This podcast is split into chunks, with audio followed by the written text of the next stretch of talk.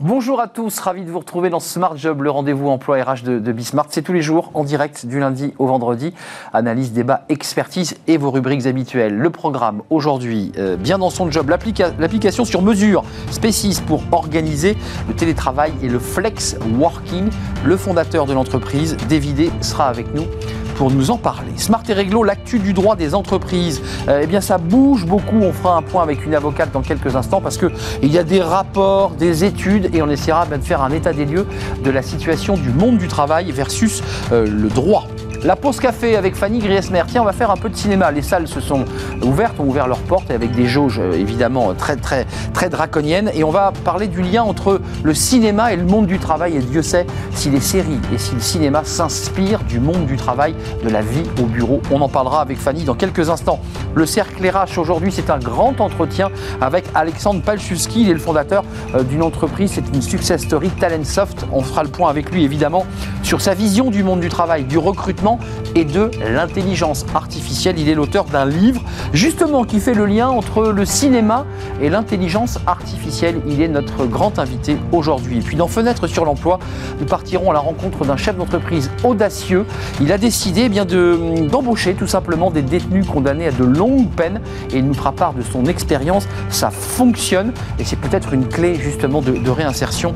On en parlera au moment d'ailleurs où l'Assemblée nationale vote en ce moment même justement une loi autour de ces questions des détenus. Voilà le programme, tout de suite, c'est bien dans son job.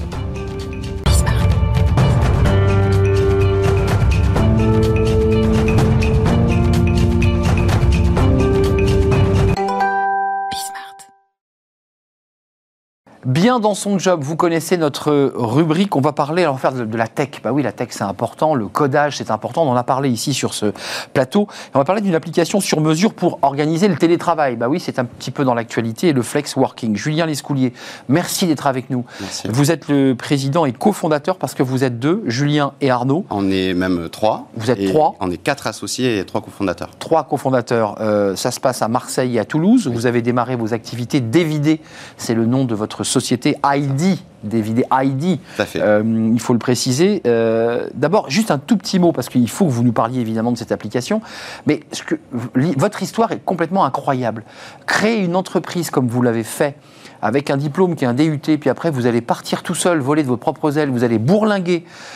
Pourquoi? Parce que vous aviez une passion, c'est le codage.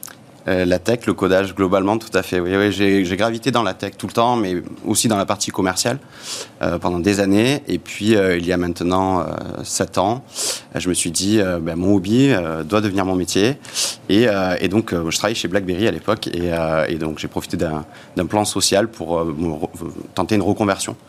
Et, voilà, je me suis lancé dans le développement avec Arnaud qui faisait du, design. Et Diana nous a rejoint à la création en 2017 de, de DVD. Donc, Dévidé, c'est un, une histoire de, de passionnés. Euh, vous, vous êtes euh, le, le, technicien, le codeur, le développeur, et puis Arnaud, vous l'évoquez, euh, va travailler sur l'ergonomie, sur l'endroit où on va placer le petit bouton. C'est ça. À l'origine, l'entreprise, c'est quoi? Elle propose quoi? Puis elle a évolué, évidemment, puisqu'on va parler de spécisme, mais c'est quoi au départ votre concept? Alors, Notre concept, c'est de créer des applications mobiles et web, toute forme d'innovation. On travaille avec beaucoup de startups, notamment dans le bassin marseillais, puisque c'est là où on a, on a démarré.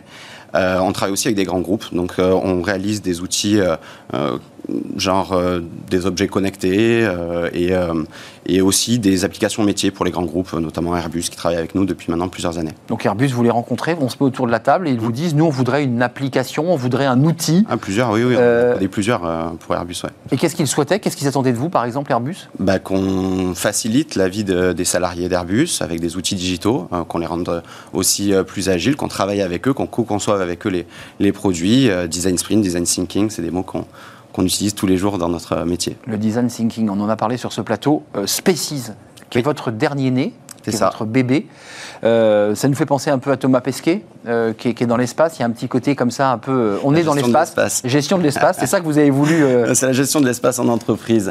Il y a un jeu de mots quand même. Comme oui, un petit jeu de mots en ce moment. En, gros, Spaces, c'est venu. Je vais un peu regarder le, le contexte. Nous, David, on est donc une boîte qui fait du design, du code, mais avec beaucoup de designers, de développeurs, mais on est aussi un institut de formation, c'est une de nos spécificités. On forme des techs pour nos clients et, donc du coup, on est une société apprenante. Le full télétravail, ça a été un vrai choc. Mmh, clairement. Et donc pendant le premier confinement, on s'est posé et puis on a réfléchi à, ok, comment on va organiser, changer les relations entre collaborateurs, la gestion des espaces et puis surtout intégrer dans notre culture le flex office, c'est-à-dire le, télétravail et le présentiel dans l'entreprise. Le bureau délocalisé. C'est ça. Comme si, euh, exactement. Exactement. Et donc du coup, on, sait que euh, il n'y avait pas d'outil qui permettait de gérer euh, ce côté présentiel et télétravail. En tout cas, pas un outil satisfaisant pour nous. Et c'est pour ça, comme on réalise des applications mobiles à longueur de temps, eh bien, on, s'est décidé et on a créé notre propre outil qui s'appelle Species. voilà. Pour être précis, Julien Arnaud Diana Hmm. puisque on avait oublié Diana, euh, vous vous êtes un peu penché sur un sujet que vous ne connaissiez pas forcément, qui, qui, sont les RH mhm. et qui sont les, modes d'organisation. Diana est RH en fait. Hein, donc, euh, Elle vous a apporté cette. Euh, Elle nous a apporté l'expertise métier là-dessus. Qu'est-ce que vous avez constaté d'abord Spécis va répondre à quoi? Parce que vous avez d'abord constaté des manques, des besoins. Mhm. C'était quoi les besoins? Alors, les besoins, c'est de faire en sorte qu'on puisse à la fois télétravailler pour produire hein, de façon intelligente avec tous les outils qui existent aujourd'hui, mais aussi permettre de revenir en entreprise, donc peu, mais juste ce qu'il faut pour avoir euh, alors du lien social, un peu de nourriture, euh. du collaboratif en fait. Hein. Et puis euh, cette notion de mentorat qu'on a dans notre parcours, puisqu'il est inspiré du compagnonnage. On a créé des artisans développeurs, nous pas des ingénieurs développeurs, des artisans développeurs, un peu comme moi. Et c'est vrai, c'est votre histoire. C'est ça. Et donc du coup, on, a décidé que le bon outil, c'était un outil qui allait permettre justement ces interactions en présentiel, tout en maintenant ce contact avec les gens qui sont en distanciel. L'outil et le modèle économique, c'est quoi? L'outil, il propose quoi, votre Spaces Alors l'outil est... Enfin, On va sur la Lune avec en plus Non, mais euh, c'est une solution digitale en trois parties. Donc une première partie, c'est une application mobile donc pour les collaborateurs qui vont pouvoir organiser leur semaine manuellement, réserver des salles euh, pour faire leurs réunions, etc. Euh, et puis aussi, comme ça se veut collaboratif, on a tout le temps la vue sur, OK, tel jour, il y a telle personne qui est avec moi au bureau, par exemple, on va pouvoir faire une réunion ensemble. Hmm. Euh, je sais qu'elle est là, je peux la voir. Je sais qu'elle est là, je peux la voir. Et, donc, ça, c'est la première partie. Deuxième partie, c'est un algorithme qui va euh, être un smart planner. Euh, qui va organiser le planning deux semaines à l'avance en fonction de tout un tas d'informations.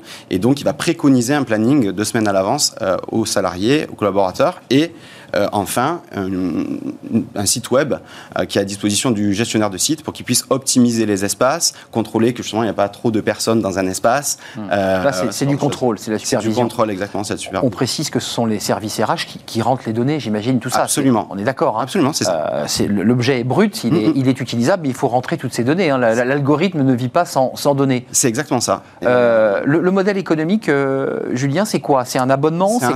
C'est un abonnement à, à l'utilisateur inscrit sur un site. Donc euh, une entreprise crée des sites, il y a des collaborateurs qui s'inscrivent du coup sur les sites et c'est 2 euros par mois euh, par collaborateur. Euh, vous, y croyez, vous, à la pérennité de tout cela? Parce que là, on, évoquait une crise, une crise historique, qui a été comme ça une rupture dans nos vies, mais j'ai quand même le sentiment qu'on est, on est parti pour continuer comme ça, même lorsqu'on aura posé les masques et même lorsque la, la vie aura repris. Alors, il y a, 80, il y a une stat qui, existe, hein, il y a 80% des salariés qui ont touché au télétravail qui veulent rester en partie en télétravail. En partie, on est d'accord. En full télétravail, c'est compliqué ça. Mmh. Mais par contre, euh, les gens veulent maintenir quand même ces modes de fonctionnement. Et puis l'entreprise a compris que c'était bien. Il y a des enjeux de mobilité derrière, évidemment, des enjeux écologiques.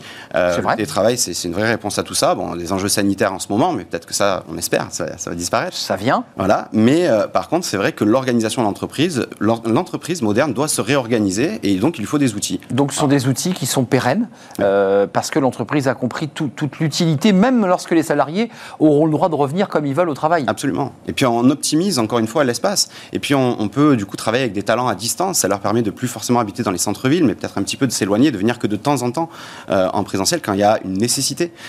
Donc il y, a, des tas de choses qui vont être redimensionnées dans l'entreprise et nous, on s'est positionné là-dessus. Bon, c'est intéressant d'être venu de parler de Spécis, cet outil qui manquait euh, au RH. vous êtes en développement. Alors le, bébé existe, hein, là vous le, vendez. Existe, comment ça se passe là, les premières réactions, les premiers retours clients? Alors on a eu de la chance. nous, on a été bêta-testeur évidemment pendant plusieurs mois. Parce que vous êtes aussi une entreprise. on est aussi une entreprise. Exactement. On l'utilise tous les jours. Et puis on, on, a eu la chance aussi de tester sur différentes tailles d'entreprises, parce que parmi nos clients de DVD, il y a des grands groupes, notamment NGE, euh, qui est un grand groupe avec beaucoup de, salariés, et on a pu tester euh, pendant plusieurs plusieurs mois et ça faire évoluer le produit. Et ça marche, oui, ça oui, marche. c'est un produit qu'on fait, évoluer. tout le temps. Bien sûr, bien sûr, parce qu'il y a sûrement des, demandes, des, remarques clients qui vous disent mais attends là sur ce point-là j'ai pas pu et, vous le faites test vivre. learn est extrêmement au centre même de notre réalisation chez DVD tous les jours et on, le fait même pour notre produit du coup. DVD c'est aussi un centre de formation euh, sous forme de compagnonnage, d'accompagnement. C'est un mot important. C'est je pense le premier. Euh, centre de formation dans le dev sur le compagnonnage. Euh, on a le soutien de la région sud et, et on est très fiers de ce qu'on est en train de faire. Ça a créé beaucoup d'emplois. C'est un beau projet. Merci d'être venu nous en parler. Merci euh, ID, vous avez vu évidemment le, le, synthé, comme on dit dans le métier, ID, David ID, 30 salariés, Diana, Arnaud, Julien. Oui, Johan, le quatrième associé aussi. Ah, voilà, bah, après. Il nous rajoute en plus un quatrième. Et Johan, euh, il fait quoi Johan, lui, avant de partir Il est en support technique. Support euh, technique. voilà. voilà, Diana étant la, la, la, RH, enfin celle qui connaît le, les ressources humaines. Merci Julien Lescoulier d'être venu, parce que vous êtes venu de loin, de Marseille. Oui, de loin, oui. Ça va, vous allez revenir, oui, oui, vous allez repartir tranquillement à Marseille. Pas si loin. On fait un point de droit, ça concerne évidemment les entreprises, les entreprises de, la tech. On va faire un point, un focus sur euh, l'actualité générale euh, du droit des entreprises. Ça a énormément bougé. Les avocats ont un peu de travail, évidemment. On en parle avec l'une d'entre elles. Smart et réglo. On va faire un point. Alors là, vous allez voir, c'est sérieux parce que euh, ce sont des choses comme ça qui sont à bas bruit pour le grand public. Mais le droit bouge, le droit est vivant. Euh, et les avocats sont en première ligne, évidemment, pour nous éclairer. Delphine Caramali, merci d'être avec nous. Vous êtes euh, avocate en restructuring au cabinet Clifford Chance et cofondatrice du réseau Women in Restructuring. Je l'ai bien dit? Parfaitement. C'est bien, hein, tout, va bien jusque-là. Là, là, ça va se corser un tout petit peu, euh, Delphine, parce que vous êtes venu nous parler aujourd'hui de tout ce qui avait bougé ou qui allait bouger, parce que quand on regarde tout ce qui a été fait, rapport Ricole, rapport euh, Richelme, euh, toutes sortes de travaux qui sont menés par des experts et qui vont faire bouger le droit. Le droit bouge en ce moment à cause de cette crise Covid? Alors oui, le droit bouge, ou en tout cas va beaucoup bouger, disons plusieurs chantiers sont en gestation. Euh, rappelons que euh, ces derniers temps, le taux de faillite enregistré était historiquement bas. Du jamais vu. Du jamais vu. Euh, plus bas taux de défaillance de ces 30 dernières années. Euh, ce n'est pas un indicateur de bonne santé économique et de création de richesse, bien au contraire, puisque c'est un baromètre de mise sous cloche de nos entreprises qui ont bénéficié de tout un dispositif les mettant dans une situation de sous-perfusion, tant d'un point de vue financier que d'un point de vue juridique, euh, avec les aides d'État d'un côté et les dispositifs dérogatoires à telle enseigne que les dirigeants d'entreprise, quand bien même l'entreprise était en état de cessation des paiements et remplissait tous les critères du dépôt de bilan, n'étaient plus tenus ces derniers temps par euh, euh, la déclaration d'état de cessation des paiements, qui est le début du déclenchement de la procédure de faillite dire, début de consécutive. Hmm. Non, j'y reviendrai. C'est pas le début de la fin, ça peut être le début d'un renouveau. D'un renouveau, très bien. Il y a de l'espoir dans ce que dit Delphine, tant mieux. Il y a 4,5 euh, d'entreprises en France. on attend, on redoute entre 100 000 et 150 000 faillites de TPE sur les prochains mois. TPE. Donc, vu le nombre d'emplois concernés, la préoccupation est quand même légitime du côté des pouvoirs publics. Et, en effet, il y a une mobilisation, que ce soit Matignon, Bercy, la chancellerie, euh, autour euh, des dispositifs à mettre en place pour un accompagnement de sortie de crise, ce qu'on appelle la gestion de sortie de crise. Donc, oui, il y a eu un rapport qui a été commandé par notre garde des Sceaux, Éric Dupont-Moretti, auprès euh, de M. Richelme, rapport rendu euh, consacré au TPE, rapport rendu en février dernier. Euh, mon ami René Ricol a rendu quant à lui son rapport au commissaire aux investissements, a rendu son rapport à Jean Castex sur la fluidité des relations entre d'une part les AGS et d'autre part les administrateurs judiciaires et les liquidateurs. Ça c'est une bombe hein, quand même. Hein. Excusez-moi, les administrateurs judiciaires, la, manière dont avant Covid on gérait euh, la, cessation d'une activité euh, avec des administrateurs qui parfois étaient pointés du doigt, parfois, pas toujours. Bon voilà, ça, il met, le pied dans, il met, les pieds dans le plat. On va y revenir. Ensuite, il y a eu, il y a l'Assemblée nationale qui s'est également emparée du sujet, puisqu'il y a une commission parlementaire présidée par le député Romain Gros, mmh. euh, qui travaille et pour être force de proposition avec différents praticiens. Je suis moi-même auditionnée à l'Assemblée nationale la semaine prochaine. Voilà. Donc plusieurs, plusieurs initiatives ont été prises. J'en conviens, euh, cette, euh, cette, profusion peut donner lieu à confusion.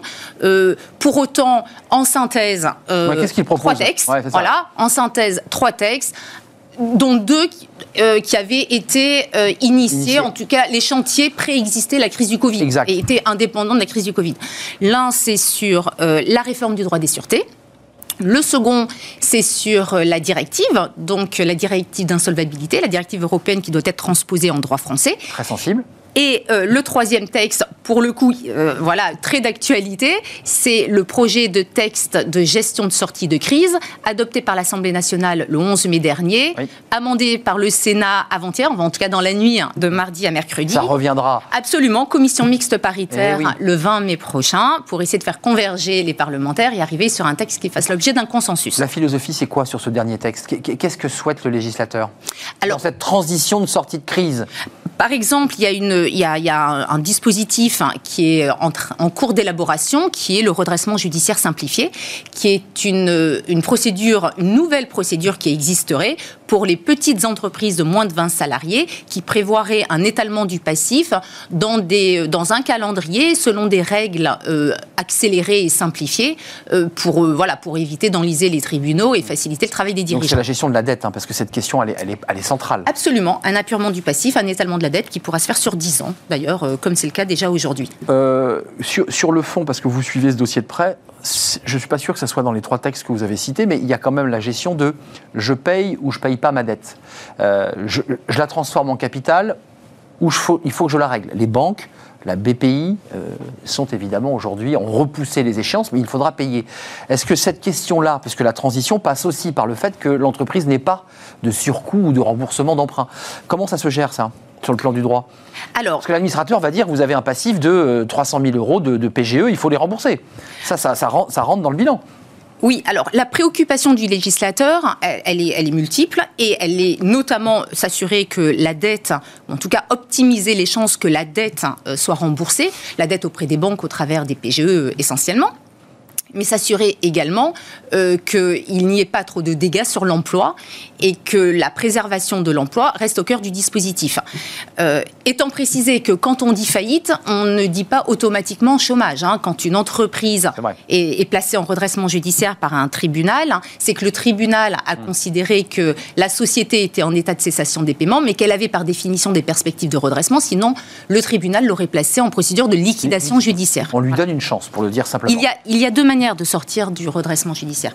Il y a le plan de continuation, qui est un mmh. plan d'appurement du passif, et puis il y a le plan de cession, c'est-à-dire une cession des actifs à la barre du tribunal de commerce, euh, à l'issue d'un processus concurrentiel, sous l'égide des organes de la procédure. Le, le dirigeant travaille en étroite euh, concertation, coordination avec l'administrateur judiciaire pour euh, pour les perspectives de reprise. Juste avant de nous quitter, Delphine Caramali, c'est intéressant ce que vous nous dites parce que c'est les perspectives à 6 mois, voire à un an, euh, sur les 100 à 150 000 TPE. Avec ces mesures proposées, est-ce qu'on les sauve, ces entreprises, ou est-ce que vous dites celles-ci, malheureusement, elles ne vont pas se relever? Alors, en France, il y a entre 150 000, en temps normal, entre 150 000 et 250 000 emplois, euh, enfin, plutôt, je dirais, salariés concernés par les faillites de leur employeur. Sur ces emplois, on arrive à en sauver environ 66% en France, ce qui est le plus haut taux. Alors, on aimerait le que le chiffre soit hmm. encore plus haut. bien. Mais ce qui est bien, surtout comparé à nos voisins européens. Donc, euh, euh, s'il y a une telle mobilisation, que ce soit des pouvoirs publics, comme je le disais, que des praticiens du restructuring dont je fais partie, c'est précisément pour, euh, pour que ce, chiffre ne, puisse ne baisse, exact, pas. ne baisse pas. À minima. Alors que, on, sait, malheureusement, la vague de faillite va tôt ou tard arriver. Vous reviendrez nous, nous parler à travers un débat aussi, parce que je pense qu'il va falloir, dans les mois qui viennent, s'intéresser vraiment à cette période de transition elle est d'une sensibilité euh, absolue pour voir comment le gouvernement va, va bah, tout en retirant justement le, la, seringue ou la prise, va accompagner les entreprises en difficulté, parce que ça, c'est un enjeu pour les, avocats, évidemment. Merci Delphine Caramali d'être venue nous, Caramali d'être venue nous éclairer, euh, avocate en restructuring, vous nous l'avez dit, au, cabinet Clifford Chance, euh, et puis très engagée dans ce réseau Women in Restructuring, auditionné à l'Assemblée nationale dans le cadre donc de la, la, commission parlementaire. La commission parlementaire, mission d'information parlementaire. Absolument. Merci d'être venu sur notre plateau. On va faire une petite pause. Tiens, ça va nous faire euh, beaucoup de bien. Je sais que vous regardez des films, forcément. Vous n'êtes peut-être pas allé au cinéma dès hier. Les salles ont réouvert leurs portes. Et Dieu sait si le cinéma, vous allez le voir avec Fanny Griesmer, et puis ça date pas d'hier, ça date pas d'aujourd'hui. Il y a déjà très longtemps, le cinéma s'inspire du monde du travail. En usine, mais de plus en plus aussi la vie au bureau. On en parle avec Fanny. On va faire un petit peu les cahiers du cinéma versus RH. C'est la pause café. Fanny, bah oui, j'ai mis la barre un petit peu haut. Ah Les, oui, les- oui, oui. les cahiers du cinéma euh, RH emploi, parce que c'est vrai que quand on aime le cinéma euh, et qu'on le regarde et qu'on l'observe, le, le- le monde du travail eh ben, est, est- est très souvent présent et sert souvent d'ailleurs d'intrigue, de lieu, d'espace de confrontation. Et même l'entreprise, hein, Et le théâtre de l'intrigue de nombreux films. L'univers professionnel, effectivement, qui inspire de nombreux scénaristes de la comédie au drame. Le 7e art porte sur le monde du travail un certain regard, pas toujours très positif, hein, euh, même assez rarement, hein, effectivement. Des miroirs euh, plus ou moins fidèles ou carrément déformants. Les réalisateurs nous donnent à voir, nous spectateurs, un monde bah, dans lequel finalement on est habituellement acteurs et que nous soyons acteurs ou spectateurs, nous sommes souvent tout aussi critiques autant que les réalisateurs eux-mêmes. En tout cas, j'espère Arnaud que vous ne serez pas critique avec euh, la petite sélection de films que je vous ai concocté, une euh, sélection éclectique made in Hollywood, l'occasion de voir bah, aussi que euh, le cinéma retranscrit les problématiques, euh, les angoisses aussi liées au monde du travail de leur époque. Alors, Made in Hollywood, il faut préciser qu'il y a aussi beaucoup de films français récents d'ailleurs, hein, qui traitent du monde du travail, mais on le fera une autre fois. Je pense qu'on Euh, aurait pu passer l'heure voilà. à parler cinéma dans ce cas-là. Notamment avec ce film d'Olivier Les Gourmet. films, les films belges également. Et les films belges, et évidemment très ancrés. Oui. Et Ken Loach, euh, pas plus tard qu'hier sur Arte, Oui. euh, avec ce, ce demandeur d'emploi. Euh, les temps modernes, c'est ça? Eh oui. Charlie Chaplin. Eh Hop, oui, on commence. sorti en 1936. Un chef-d'œuvre. Eh oui, chef-d'œuvre qui relate le parcours de l'un de ces hommes marginalisés par la pauvreté. La pauvreté hein, qui a envahi les rues de l'Amérique, qui subit alors de plein fouet la Grande Dépression de 1929. Euh, Charlot, embauché comme ouvrier, visse des écrous sur une chaîne que le patron ne cesse de faire accélérer. Il finit littéralement avalé par la machine. Euh, Cette scène étonnante où l'on voit Charlot pris dans les rouages de cette machine. Bah, finalement, à travers cette scène, Charlie Chaplin parle de la condition humaine à l'heure de la mécanisation hein, du travail. Euh, Chaplin qui dénonce le travail à la chaîne effectué par des ouvriers constamment surveillés et plus largement de l'exploitation des masses laborieuses. En somme, la déshumanisation de l'homme moderne à l'heure du taylorisme. Alors plus près de nous, mais toujours dans le monde ouvrier, parce qu'on parlera aussi du tertiaire, j'en suis sûr. C'est Working Girl, qui est aussi. à un- autre ambiance, un très grand autre film. époque. C'est 88. 88 de effectivement Working Girls. On y suit les aventures d'une jeune femme issue de la classe ouvrière qui a tout juste le diplôme qui lui permet de se frayer une toute petite place à Wall Street, tout en bas de l'échelle. Euh, bah, ça fait d'elle aussi euh, la personne dont l'Amérique raffole. hein. Cette Amérique où peut tout arriver pour peu qu'on travaille dur. Très ambitieuse, elle n'a pas l'ambition ni euh, l'intention de rester simple secrétaire, mais elle doit composer avec le mépris de ses collègues, leur avance aussi. Alors quand les opportunités d'évolution semblent se fermer, elle va forcer le passage et profiter de l'absence de sa supérieure. C'est une certaine vision du rêve américain, mais ce film met aussi et surtout en, en lumière la place des femmes dans le monde du Ça, travail. C'était nouveau, effectivement. Et effectivement, les discriminations euh, dont elles peuvent être victimes, effectivement, on est à la fin des années 80. Euh, ça finit plutôt bien, car l'héroïne, bien sûr, euh, va réussir à s'imposer avec ses armes, son intelligence et son audace. Plus près de nous encore, c'est David Frankel, qui est un, un film assez génial, dans un autre univers. C'est diable. Meryl Streep, Voilà, qui, qui d'ailleurs a été récompensé avec Le Diable s'habille en Prada. C'était en 2006, tout le monde a vu ce film, je pense. Oui. Et là, c'est un univers incroyable aussi du. Aussi, un film qui met euh, cette fois-ci en scène une jeune diplômée à la recherche d'un premier emploi. Elle devient l'assistante de la rédactrice en chef d'un célèbre magazine de mode. Un poste a priori prestigieux, celui dont toutes les New-Yorkaises rêvent. Et pourtant, euh, la jeune assistante va rapidement déchanter, car sa boss va lui faire vivre un véritable enfer. Le film est tiré d'un roman, celui de Lorraine euh, Weisberger. Euh, étrange coïncidence ou pas, elle a été euh, l'assistante d'une certaine Anna Wintour. Ah oui. Vous savez, la directrice euh, britannique de l'édition américaine du magazine Vogue, la romancière, alors a toujours fait savoir que toute ressemblance était fortuite. Évidemment. Bon, difficile euh, d'imaginer hein, cependant qu'il n'y aurait pas ne serait-ce qu'un tout petit peu de réalité dans cette fiction comique, euh, fiction qui tire vraiment à boulet rouge sur ces boss tyranniques avec lesquels personne n'aimerait travailler un jour. Le nouveau stagiaire, alors pas confondre avec des films J'adore français ce film. qui utilisent des. Mais le nouveau stagiaire de Nancy Meyers en 2015. Robert pareil, De Niro. c'est bah, le monde du travail versus petite chose, on, on est écrasé par le, et non, et ça prouve aussi qu'il n'y a pas d'âge pour faire un stage. C'est un veuve septuagénaire qui s'aperçoit que bah, finalement la retraite ne correspond pas vraiment à l'idée qu'il s'en faisait. C'est une confusion, en effet, c'est ça. C'est le stagiaire très vieux. Euh, il y a un programme qui est mis en place euh, dans une, au sein d'une entreprise qui permet à des seniors de venir bah, occuper un place, une place de stagiaire euh, au sein d'une entreprise. Donc lui, il, il, il, accepte un poste de stagiaire pour un site internet de mode créé et dirigé par une jeune trentenaire qui devient sa maître de stage.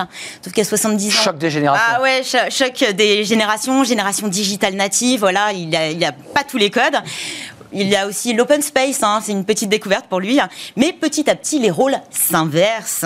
Le stagiaire va devenir plus qu'un bras droit, un modèle, un mentor.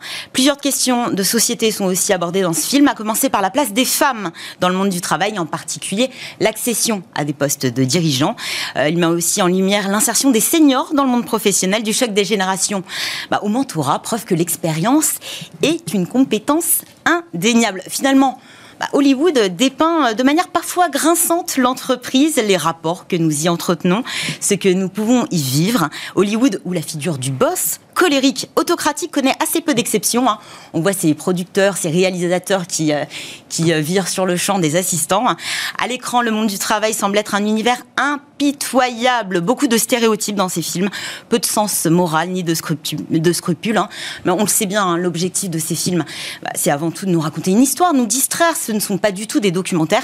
C'est vrai qu'on peut difficilement imaginer un film un jour avec une intrigue, des rebondissements qui nous fait passer du rire aux larmes. Un film qui se passe serait dans une entreprise bienveillante. Hmm. Moi, j'ai du mal à, l'imaginer. Ah, c'est vrai que la fiction, et encore que la fiction... Forcément, on caricature un petit peu. C'est peut-être le seul espace, la fiction, qui peut permettre de montrer la réalité, aussi bizarre que cela puisse paraître, mais c'est là aussi la Miroir plus ou moins fidèle. Comme Miroir plus ou moins fidèle et, parfois divertissant, en effet. Merci Fanny de nous avoir éclairé. On était parti aux États-Unis, mais vous nous referez une, une chronique sur, les, films euh, bah, français, parce que Dieu sait si les films français et anglais, britanniques et belges ont, fourni aussi une matière à, à cette réflexion Merci. On fait une courte pause, Fanny. C'est le cercle RH, évidemment, dans quelques instants. C'est un grand entretien. On reçoit Alexandre Palchowski. Alors, c'est une success story. Il a cofondé Talentsoft. Euh, il a réussi et puis il nous fait partager sa vision euh, bah, du, recrutement, du management, de ce monde 4.0 euh, avec la crise Covid qui s'est mêlée. Et ça a accéléré, évidemment, nos comportements, notre manière de regarder et d'aborder le recrutement et le travail d'une manière générale. On en parle. Il est notre invité.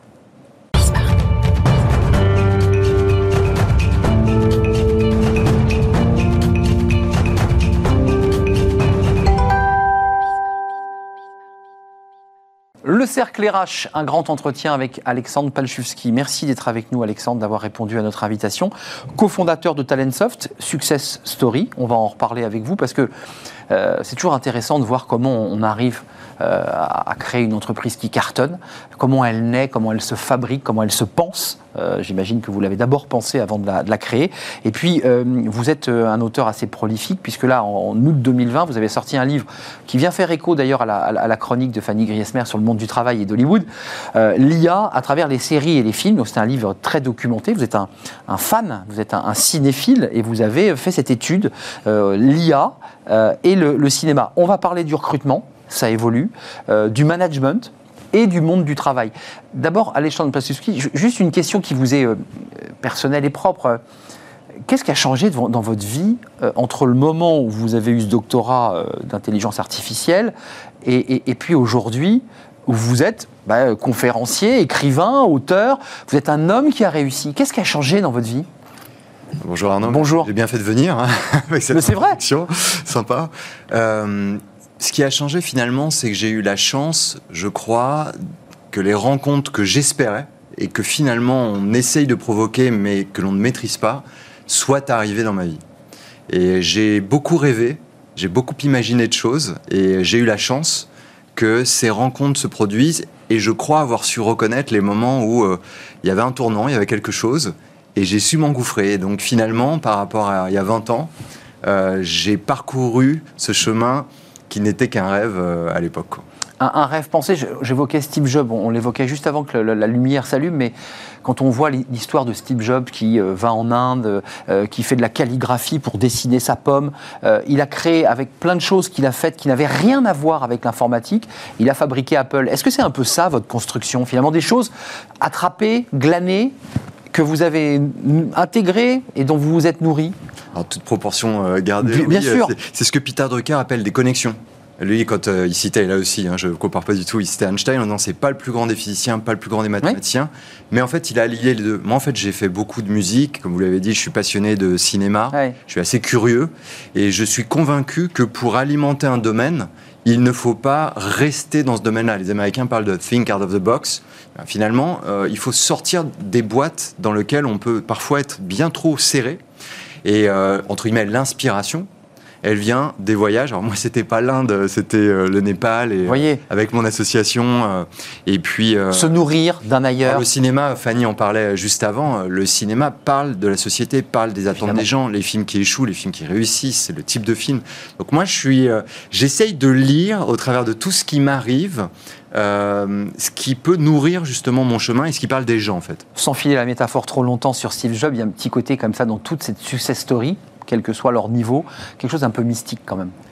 Oui, parce que alors, avec euh, mes associés, on parlait beaucoup de, de bonne étoile. C'est-à-dire exactement. qu'en fait, il y a une forme d'échange, alors, mystique, je sais pas, mais euh, un peu intangible. D'alignement de nous, planètes. on est, voilà, d'abord, il faut s'aligner soi. Exactement. Et, euh, et il faut, vous parliez des 20 ans du chemin, il y a une chose qui n'a jamais changé, c'est que j'ai essayé de parcourir mon chemin et pas celui d'un autre. Ce qui veut dire... Ça, vous le répétez souvent. hein. Oui, mais ce qui veut dire... Vivez votre propre vie. C'est ça, parce que sinon, euh, les gens considèrent que c'est un risque. Quand je me suis lancé dans l'entrepreneuriat en 2000, donc c'était pas euh, aujourd'hui, hein, euh, dans les, pas les mêmes conditions, Mm. c'était pas vu pareil, y compris par mon environnement. Et par la société d'ailleurs. Par- Voilà, en fait, euh, quand on a un doctorat, normalement, on suit Prof. un chemin. Et on se lance pas comme ça dans l'entrepreneuriat à gagner à l'époque euh, 1000 euros par mois, alors que j'avais, j'étais bac plus 8. Mais Donc vous aviez l'âme d'un entrepreneur quand même. L'idée de, de- de construire, fabriquer. un but. Et, et- et ça aurait pu être, euh, honnêtement, par la musique, ça pourrait être par le, le cinéma ou Oui, l'entrepreneuriat. vous cherchez des portes en fait. Et les portes, justement, le côté mystique, c'est que vous ne savez pas laquelle Va s'ouvrir. s'entrouvrir. Donc ce qu'il Ouais, faut, c'est être très ouvert et pas vous dire non mais moi je veux celle-là. Il faut être vraiment le plus ouvert possible et tout d'un coup vous entendez un petit grincement, vous dites tiens c'est peut-être par là. J'avais pas prévu. Et ça, cette ouverture, ça caractérise peut-être beaucoup d'entrepreneurs parce que je pense qu'effectivement euh, la vie a plus c'est Truffaut qui disait ça que la vie a plus d'imagination que nous. C'est vrai. Je l'ai vérifié euh, moult fois. Quoi. Donc il faut aussi se laisser aller, Oui. se laisser traverser. C'est ça aussi la philosophie, votre Mais philosophie. ça, c'est difficile par contre, parce que vous parliez du début du chemin. Euh, la confiance s'acquiert un peu quand on a la chance que des choses se mettent en place. On a la chance de pouvoir les digérer, en prendre conscience. C'est comme un escalier qu'on bâtit. Hmm. Et c'est vrai que euh, se dire, ah, c'est pas du tout ce que j'avais prévu. Mais comme on voyage, il y a des gens qui détestent les road trips et qui préfèrent les choses parce qu'ils n'aiment pas l'incertitude. Tout est ils bordé. n'aiment pas l'imprévu. C'est vrai. sûr que si vous n'aimez pas l'imprévu, à partir du moment où moi je ne me considère pas comme assez intelligent pour savoir exactement comment bâtir mon chemin, Donc vous laissez votre voyage se mais ça dérouler. demande un peu de confiance, euh, je crois en soi, et en fait bizarrement, là aussi on revient un peu sur la mystique, une confiance dans la vie en se disant les choses peuvent bien se passer, on peut avoir de la chance. Je suis positif. Oui. Oui, parce que la peur d'un voyage non bordé, c'est qu'on se fasse voler la voiture, c'est qu'on ait un accident. Enfin, c'est mille choses qui, qui vous empêchent de vivre, en Et fait. Comme le dit mieux que moi Philippe Gabillet, euh, si euh, la chance c'est en fait une compétence, c'est-à-dire qu'à partir du moment où vous levez le matin, et désolé, même si les terrasses sont réouvertes, je ne veux pas faire café du commerce, mais quand vous vous levez le matin et vous dites une belle journée qui démarre, je vais faire des belles choses, il y a quelque chose de sympa qui m'attend, j'en suis sûr, Hmm. vous avez les yeux ouverts vers ce quelque chose, comme un livre que vous livrez pour chercher quelque chose de précis. Si vous vous dites oh merde, il fait pas beau, il pleut, oh, puis j'ai pas envie de me lever, je suis pas mal, ouais. sûr que vous soyez ouvert aux mêmes opportunités, mais ça aussi, c'est un vrai travail parce qu'on choisit pas toujours d'être de mauvais poil. Donc une sorte de discipline de se dire non. Si je veux justement qu'il m'arrive quelque chose de bien, Va, il y a cette discipline. provoque ta Je chance. crois que aussi. la- alors moi je crois énormément à la discipline. Je Très pense- intéressant parce que c'est, excusez-moi de faire de la psychanalyse, c'est contradictoire avec l'idée de se laisser totalement aller et de laisser les choses venir et en même temps il faut une discipline. Et, euh, moi je suis pas né confiant. Euh, je suis pas né justement avec mille opportunités qui pourraient se présenter. Donc il y a une forme de discipline euh, à quelque part se recadrer le matin quand les choses tournent pas comme on discipline comme on veut. sur soi-même. sur soi. Bah, Et- En fait, on met... déjà, c'est pas facile de se maîtriser soi, mais à minima, Mm, on bien peut sûr. essayer. Le reste, moi, je sais pas faire. hein. Il faut, en tout cas, quand vous dites discipline, c'est un mot qui peut être interprété, c'est une exigence avec soi-même. Oui, vous avez raison, c'est peut-être euh, plus proche. si tant est que, par exemple, quand on écrit des bouquins, euh, croyez-moi, moi en plus, je suis un feignant contrarié. Donc, quand vous vous posez un week-end et que tout vous appelle dehors pour profiter parce que vous faites plus d'études, parce que ceci, cela, et que vous, vous restez devant votre bureau, soit vous êtes maso, soit vous, il y a cette discipline qui est de dire, oui, mais je sais que ce chemin-là, je vais m'en sortir grandi, et puis peut-être qu'il va être utile aux autres. Une forme d'ascétisme, finalement. Un petit peu. Non, mais pour filer et pour terminer cette C'est très métaphore. tard pour un ascétisme, mais Bon. en tout cas, Vous êtes un homme vivant. Oui, et, et je pense encore une fois, moi je suis pas assez intelligent pour ne pas travailler beaucoup, pour essayer quand même de construire ce qui, ce qui, qui compte pour moi. Alexandre Pachewski, y y il y a quelques interviews, des conférences que, que vous faites, euh, où, où vous finalement, à travers tout ce qu'on vient de se raconter, qui n'était pas inutile, vous avez une vision assez large. Euh, je voudrais vous montrer cette phrase. C'est ce que vous avez euh, donné dans une, une interview euh, dans une- un, un site RH. Je voudrais vous la montrer. C'est ce rapport à la jeunesse, parce que c'est une des questions qu'on traite. Vous dites, nous allons être dans un monde encore plus civilisé. Certains ne supporteront plus du tout de travailler juste pour gagner de l'argent et voudront impérativement trouver un sens à leur projet. Et puis il y a ceux, et c'est ce que vous dites, et là il y a, il y a évidemment euh, une difficulté, euh, qui avaient du mal à trouver un emploi avant Covid, implicitement, et qui vont évidemment continuer, excusez-moi de le dire abruptement, à galérer pour en trouver un. Est-ce que vous dites il y a la révolution numérique, la quatrième révolution, plus le Covid qui a accéléré cette transformation, et on voit quand même dans ce que vous dites qu'il y en a qui vont rester sur le bord du chemin parce Oui. qu'ils avaient déjà décroché avant. Comment on fait là? Euh, Justement, je pense qu'on parle beaucoup du retour euh, au, au bureau. Et parfois, à tort, du retour au travail. Oui. En fait, je crois d'avant. Il n'y aura pas de retour. Un retour, ça voudrait dire que quelque chose nous attend. Je pense qu'il faut le construire. Et c'est tout à fait lié à, la construction de nouvelles fondations de la société. Parce que, est-ce qu'on va vraiment pouvoir continuer avec, effectivement, euh, c'était Chirac qui parlait de la fracture à l'époque, je ne vais pas le paraphraser, mais La fracture. ça ne ouais. fait que s'accentuer et le Covid, je pense, va encore accentuer cette fracture. J'ai la chance, comme vous le disiez euh, gentiment, d'être du bon côté. Je ne crois pas que je puisse vivre euh, la suite de ma vie en me disant pour moi tout va bien. Moi j'ai réussi, bon, Non mais en fait, je, on ne peut pas être heureux tout seul. Donc ça veut dire que d'une façon ou d'une autre dans notre société, il va falloir regarder ceux qui sont de l'autre côté et aller les chercher avec les moyens du bord. Et encore une fois, euh, chacun fait ce qu'il peut aussi dans l'aide qu'on apporte aux autres. Mais on va pas euh, dire bah c'est con vous n'avez pas vous avez pas eu de chance. Donc moi je, je veux pas vivre dans cette société et, et les fondations entre guillemets à reposer c'est de se dire bon bah ça prend ce que ça prend mais il faut aller un peu chercher tout le monde comme dans tous ces films hollywoodiens sans revenir sur ce que disait Flavie. Euh, le rêve quoi. la dimension même scénaristique du, euh, du héros, c'est une forme de sacrifice en se disant Ok, moi je suis tiré d'affaire, mais il y a tout cela, il faut que j'y retourne. Et ça, c'est voilà, plus ou moins bien mis en scène. C'est exactement ça. On est à ce moment-là. C'est Rambo, hein, c'est l'idée de Rambo, enfin pour le dire euh, en, en film très. J'y retourne quoi. Oui, c'est Je vais ça, sauver le monde. On peut faire moins, euh, Non, moins sûr. abrupt, mais, euh, mais je pense qu'en tout cas, euh, je suis convaincu qu'on n'a vraiment, vraiment, vraiment pas le, le droit, pas le choix de faire autrement. Et là, le problème se pose aujourd'hui. Mais là, là c'est dedans. On, on On est en, en plein ce dedans. moment. On en avait une avocate il y a quelques instants qui nous disait il y a euh, euh, 100 000, 150 000 TPE qui peuvent se casser la figure. Euh, on est dans une, une drôle de période. J'ai le sentiment qu'on est, vous savez, comme un peu avant l'orage, où tout s'arrête, il n'y a plus de vent, il n'y a Ah plus oui, rien. Et, on ne sait pas ce qui va. C'est exactement ça. Vous avez ce sentiment-là? Bah oui, parce qu'en plus, euh, quand on regarde les médias, et en particulier les médias sociaux, Mmh. euh, sur Instagram, vous voyez quoi? Toutes les réussites. Alors, quand quelqu'un réussit, euh, Ouais. vous, vous n'allez voir que ça, il y a une forme de, de prisme euh, complètement déformant, une illusion d'optique. Ce qui est pas mal aussi, hein, d'ailleurs, de Mais voir. Mais, On a besoin d'inspirer. Bah ouais. Merci, on ne se nourrit Ouais. pas que de choses mais c'est vrai qu'on voit beaucoup. bah, et ça, bah, quid de tous les autres Donc en fait, euh, il est clair que si vous parlez d'entrepreneuriat, aujourd'hui il y a des fonds dits d'impact qui vont soutenir des entreprises dont le but, alors ça revient à la loi PAC, la RSE, va être bah, de s'occuper euh, des autres. Alors des autres, ça peut être justement de toutes les pays en, diffi- en difficulté ça maintenant. peut être une mission. Et je vois pas mal de startups qui se créent autour de ça. Comment les identifier? L'intelligence artificielle, on en parlait. On n'est pas obligé de Ouais, piquer des jobs euh, aux gens. On peut au contraire essayer de détecter bien en avance ceux qui vont être en difficulté, imaginer des solutions. Et là, on est en plein dans aller sur l'autre rive, aller chercher les gens. Et ça devient l'objet même de l'entrepreneuriat. Euh, L'IA, vous, vous l'évoquez, parce que vous l'évoquez dans votre livre, je, l'ai- je l'ai cité en, en août 2020. Euh, L'intelligence artificielle, vous l'avez évoqué, vous avez fait un doctorat en sciences molles. À l'époque, vous étiez entouré de, euh, de psychiatres, enfin de, de- Oui. de gens qui, qui, voilà, qui venaient des sciences humaines. euh, et- et, de, de fait, euh, on doit en avoir peur ou pas? Est-ce qu'on doit vraiment en avoir peur? Parce que l'IA, dans chaque conversation, dans les dîners en ville ou dans des dîners sérieux, euh, les gens disent oh là là là, mais on est manipulé, on, a nos données, on, le voit encore récemment avec des, polémiques euh, autour des données de santé. Il y a une espèce d'inquiétude autour de cet euh, instrument qu'on n'arrive pas à, maîtriser ou à contrôler. Bah D'abord, il y a une réponse très simple à ça. Vous regardez la science-fiction, ce ne sont que des Terminators, il n'y a quasiment pas de diapositives. Vous regardez les documentaires, c'est derrière nos écrans de fumée dont tout le monde parle aujourd'hui, tous les gens en tout cas qui ont Netflix. Et évidemment, ça montre une image négative, mais comme c'est dit dans le documentaire, les outils se transforment en instruments. Aujourd'hui, le projet de société, et encore une fois, on ne va pas faire de politique, euh, mais, mais c'est un, projet politique. Hein. Quand même, ah, c'est un projet éminemment politique. Bien sûr. Parce qu'on suit en fait la logique du capitalisme dans laquelle on est aujourd'hui, la logique consumériste. Donc c'est une IA qui vient vous transformer en super consommateur. Et comme c'est dit dans le documentaire d'ailleurs, si vous n'achetez pas de produit, c'est que le produit, c'est vous. Maintenant, vrai. je peux vous le dire, je lis des livres, je suis des gens qui parlent d'IA éminemment positive. On ne parle pas des IA qui, euh, aujourd'hui, réparent les récifs coralliens en Nouvelle-Zélande, qui vont détecter des cas de cancer 5 ans avant que les docteurs euh, les voient. Donc, en fait... La médecine prédictive, hein, parce que c'est très tout important. ce qui a trait au prédictif et qui va être centré non pas sur le citoyen consommateur, mais sur l'être humain qui va essayer de dessiner son chemin. Là, elle a du sens. Oui, mais aujourd'hui, on ne vous montre rien là-dessus.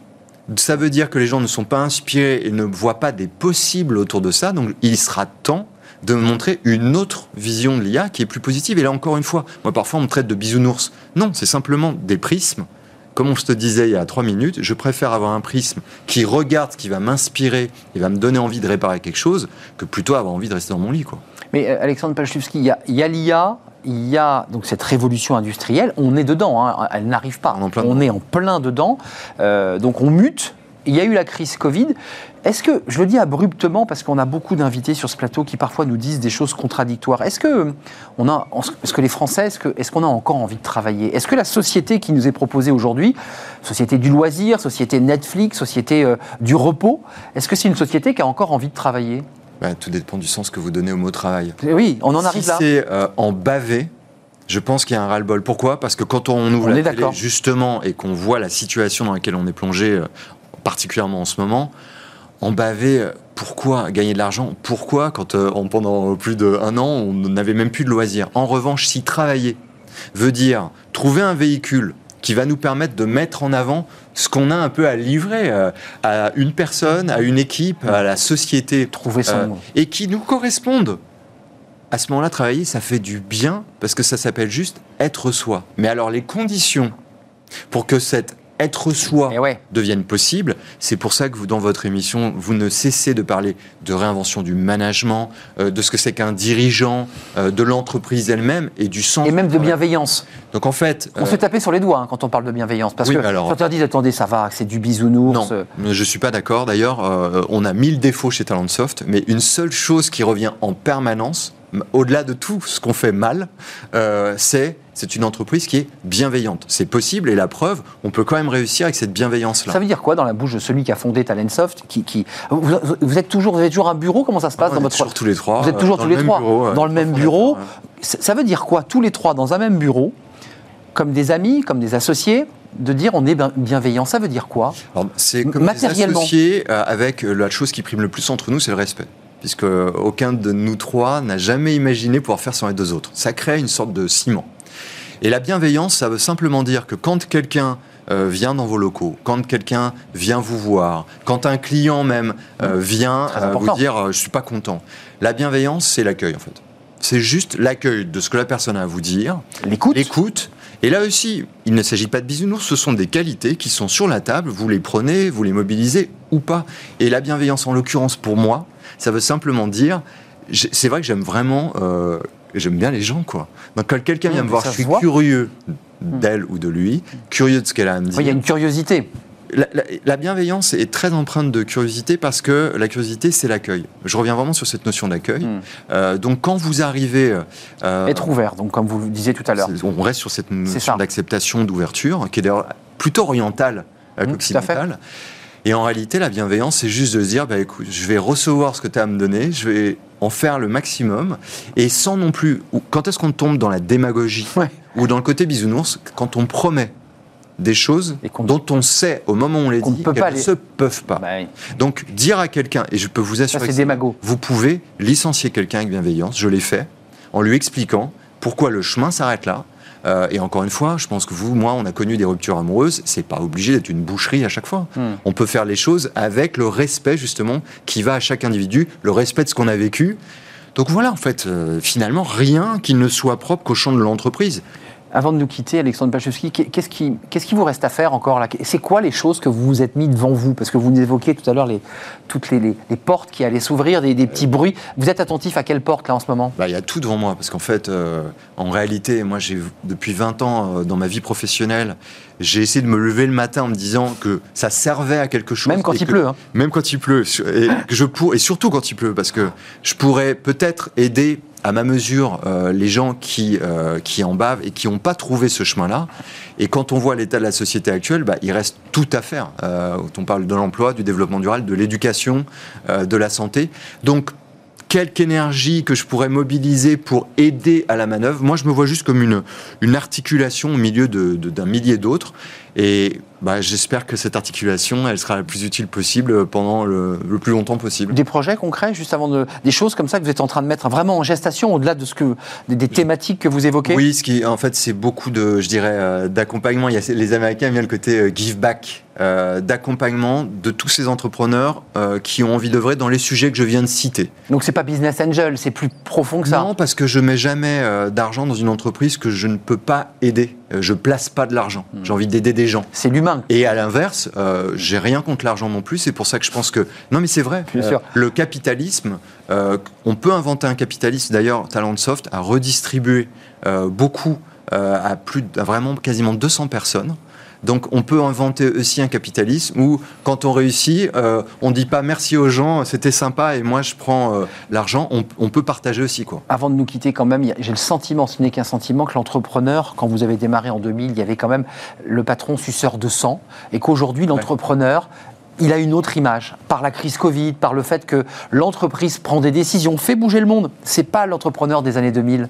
Non, Non. vous n'avez pas eu cette. euh, Mais parce que je pense que c'est pas le citoyen des années 2000 non plus. Euh, les citoyens avaient, avaient de tout temps envie de faire des choses, mais dans les collectivités, les coopératives n'avaient pas toujours les moyens. C'est vrai Mm. que je pense sincèrement que la technologie a permis justement, comme disait Seth Godin, euh, la révolution des amateurs professionnels. Et les entrepreneurs sont quelque part euh, des amateurs qui se professionnalisent et qui ont envie de saisir tous les outils à disposition pour faire quelque chose. Donc en fait, je crois que les gens avaient déjà cette intention-là, mais qu'aujourd'hui, comme en musique, on peut créer un disque de chez soi, on peut faire la promo de chez soi. Bah, quelque part, c'est plus facile Ah oui. euh, de mettre des gens ensemble dans ce qu'on appelle une entreprise pour créer une aventure.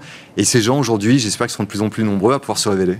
Bon, mais c'était un vrai plaisir de vous accueillir sur ce plateau. Vous revenez évidemment quand vous le souhaitez en fonction d'un emploi du temps un peu chargé, Alexandre Palchuski. Je voulais simplement bien préciser Génération IA, euh, votre éditeur, parce que j'aime bien citer les éditeurs. EPA. EPA. Euh, Grande Maison Achète. Voilà, Grande Maison Hachette, et puis unique avec un S. Et si la clé du monde de demain, c'était nous, c'est un livre qui date de 2018, mais qui avait fait parler de vous aussi. Vous êtes un homme prolifique. Merci Alexandre Palchuski. Restez avec nous, ces fenêtres sur l'emploi, ça va vous intéresser, vous qui vous intéressez aux humains. On va partir à la rencontre d'un chef d'entreprise euh, dans l'électronique qui a décidé de faire travailler, de donner un emploi à des détenus euh, en longue durée, des détenus en longue peine. Il va nous raconter cette histoire euh, parce que ça fonctionne et ça redonne ben, justement un peu de sens à la vie de ces détenus qui sont parfois 20 ou 30 ans en prison. On en parle avec lui, c'est dans Fenêtre sur l'emploi.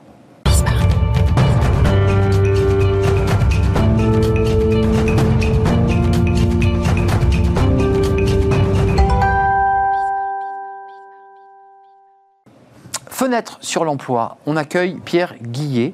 Euh, bonjour Pierre Guillet. Vous êtes un entrepreneur, on va en parler avec vous. Vous êtes euh, l'un des membres éminents des EDC.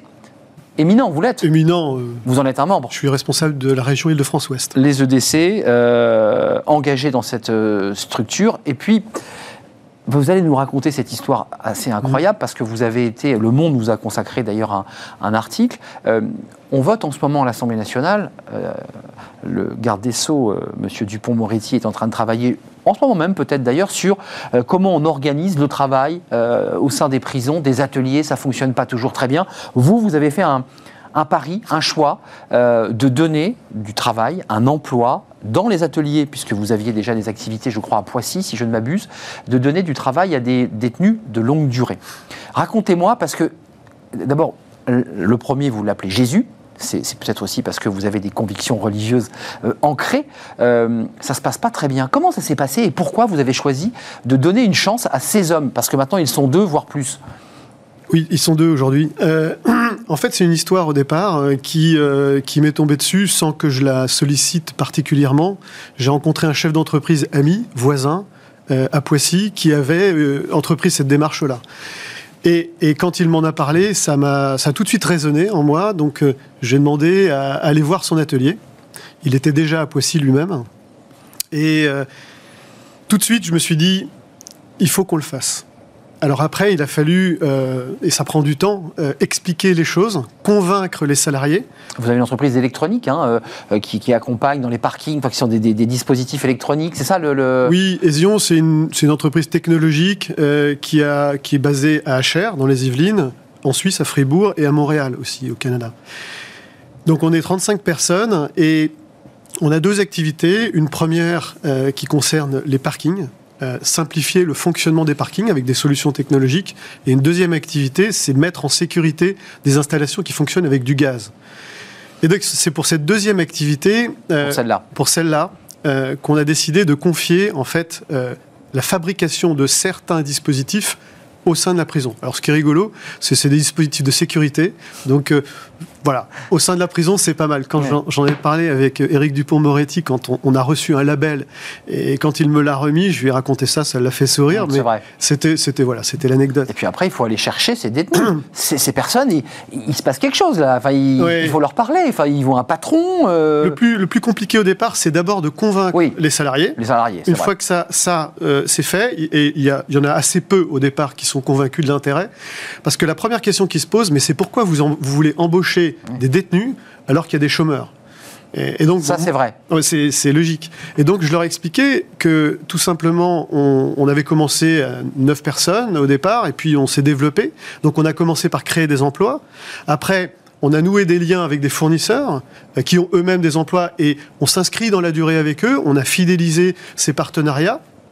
Après, on s'est intéressé à faire travailler, toujours en local, des ateliers de travail adaptés. Donc, on, Donc vous allez à chaque fois un peu plus loin. Un petit peu plus loin.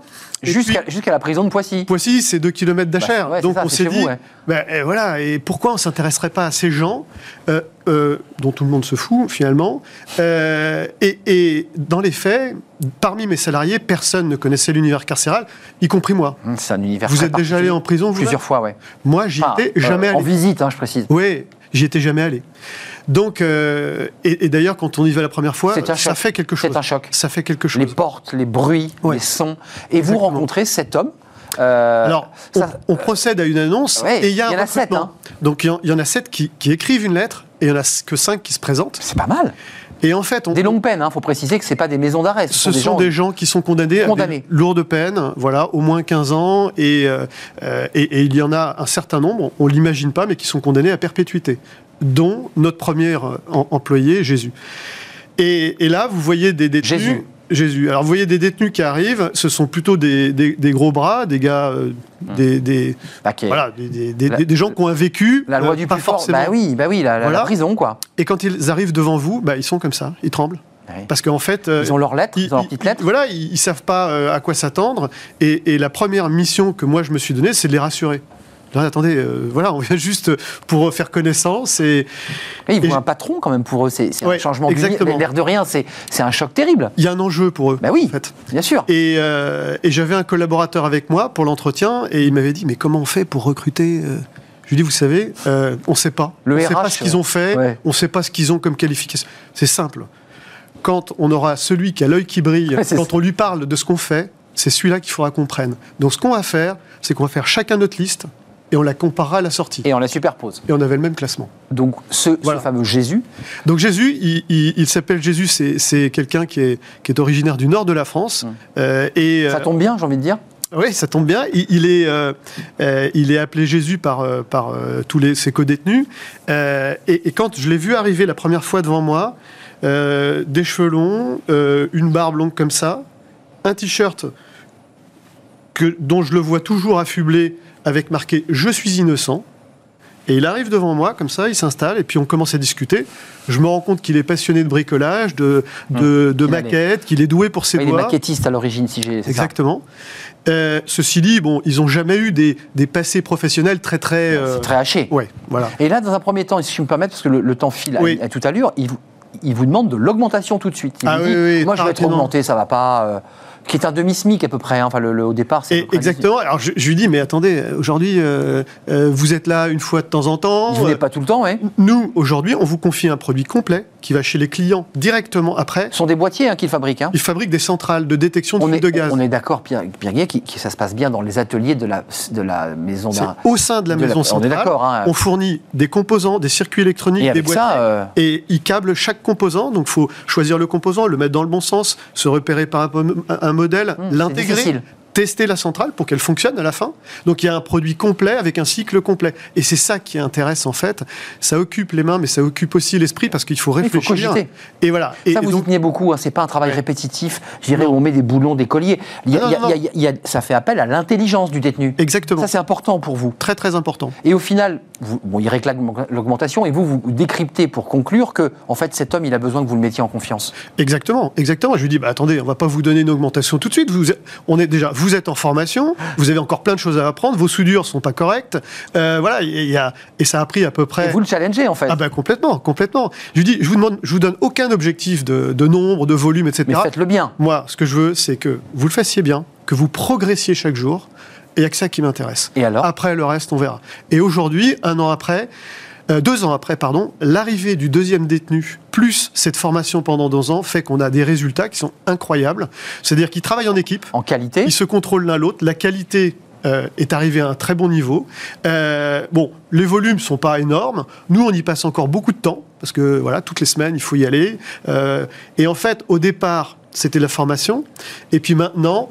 En fait, ce sont des gens qui veulent parler, qui veulent échanger, qui s'intéressent à ce qu'on fait, Ils se sont ouverts à vous aussi. s'intéressent au monde de l'entreprise. Et, euh, et voilà, bon. Et les salariés, ils les considèrent comme des collègues, entre guillemets. Ben, au départ, euh, première, euh, premier entretien, on avait quatre per- personnes intéressées pour aller visiter la prison et éventuellement s'investir dans le projet. Là, on est en train de programmer une visite avec 25 collaborateurs.